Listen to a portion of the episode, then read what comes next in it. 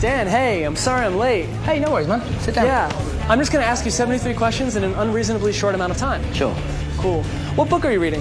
Um, the Aran Islands by J.M. Singh. What's a book that positively shaped you? Uh, the Master and Margarita. If you wrote an autobiography, what would the title be? Bring on the empty broomsticks. How long have you been living in New York City? I don't really live it, but I've been sort of coming back and forth for about six years. What's your favorite place to hang out in New York City? Central Park. What's the coolest thing about New York City? That you can order pancakes and breakfast any time, day or night. What's the best thing about performing on Broadway? The adrenaline rush. What's the best Broadway musical ever?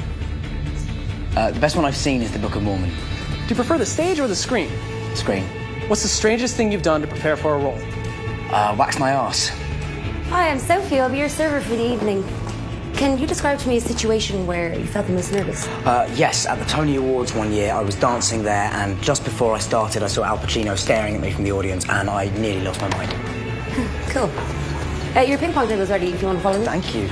Dan, how do you feel about ping pong? I feel like I'm going to beat you. If you could be the best in the world at any sport, what would it be? Do Boxing, flyweight, you prefer American football or non American football? American football. What's the best sports movie of all time? Um, undefeated. It's a documentary. What's your favorite movie of all time? Um, Twelve Angry Men. Favorite movie in the past five years?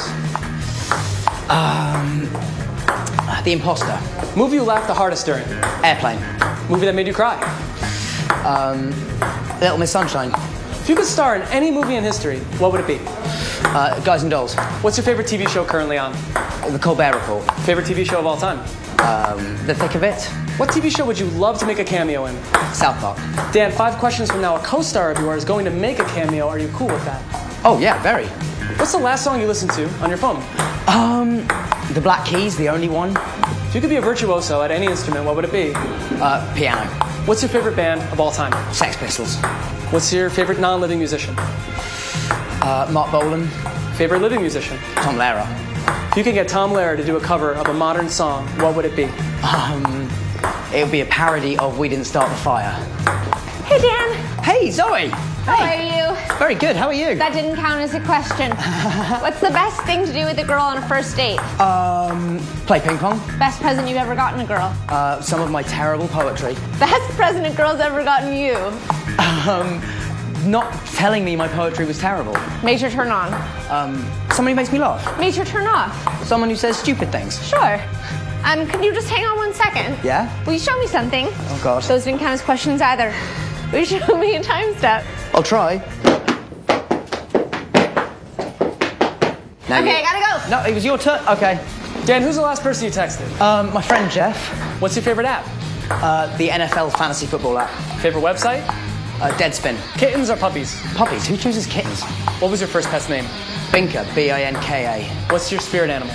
A, a wolf with a crossbow. How do you really feel about horses? I really am not wild on them.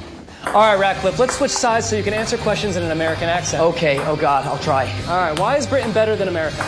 Um, we look after our history. Why is America better than Britain? Um, you're always moving forward. What's your favorite thing about America? Uh, Americans. What's your favorite thing about Americans? Um, their positivity. What's the most American thing ever? Um, the phrase a whole nother. Can you say something that probably a lot of people will enjoy you saying in an American accent? I would like a proper cup of coffee in a proper copper coffee pot. All right, Uh, you win. Can you give a quick victory speech? Uh, let's just do handshakes. Oh, cool. Cheers. What's your favorite food? Um, poutine, Least favorite food? vegetable curry, Most refreshing beverage? Diet Coke. Who's a person, dead or alive, you'd love to have dinner with? Einstein seems like he would have been fun. If you could switch lives with a person for one day, who would it be? Somebody not famous. Dan, that bartender behind you needs some serious advice. Oh, hey. Dan, Yes, sir. my girlfriend thinks it would be extremely sexy if I grew a massive beard. Oh, yeah. What would Daniel Radcliffe do? WWDRD, a very commonly asked question. Well, um, I would grow the beard, but then lose the moustache. Just do kind of an Amish thing. I think you look great. Thanks, man. Cool. Favorite fashion trend of all time? Punk. How often do you wear a suit? Twice a month. Boxes or briefs? Boxers. Blow dry or air dry? Air dry. Do you wear anything given from your family? Uh, yes, they have better taste than me. Who is the most stylish guy in the world? Sam Spector. Hey, Dan. Hey, let's say you and I uh, adopted a kid. Yeah? What would you name it? Um, what's your surname? Thurber. Thurber. President, then we would have the world's first president Thurber. Favorite country to visit? Uh, Australia, Last country you visited? uh, Scotland, Country you wish to visit? um, India, What would you bring on a one way trip to Mars? my sense of humour, and my iPod.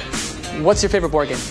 Scrabble, Superhero you identify with most? Spider Man, What topic would you own in trivia? poetry, Biggest learning experience of your life? doing a Broadway musical, What are you most excited about in life right now?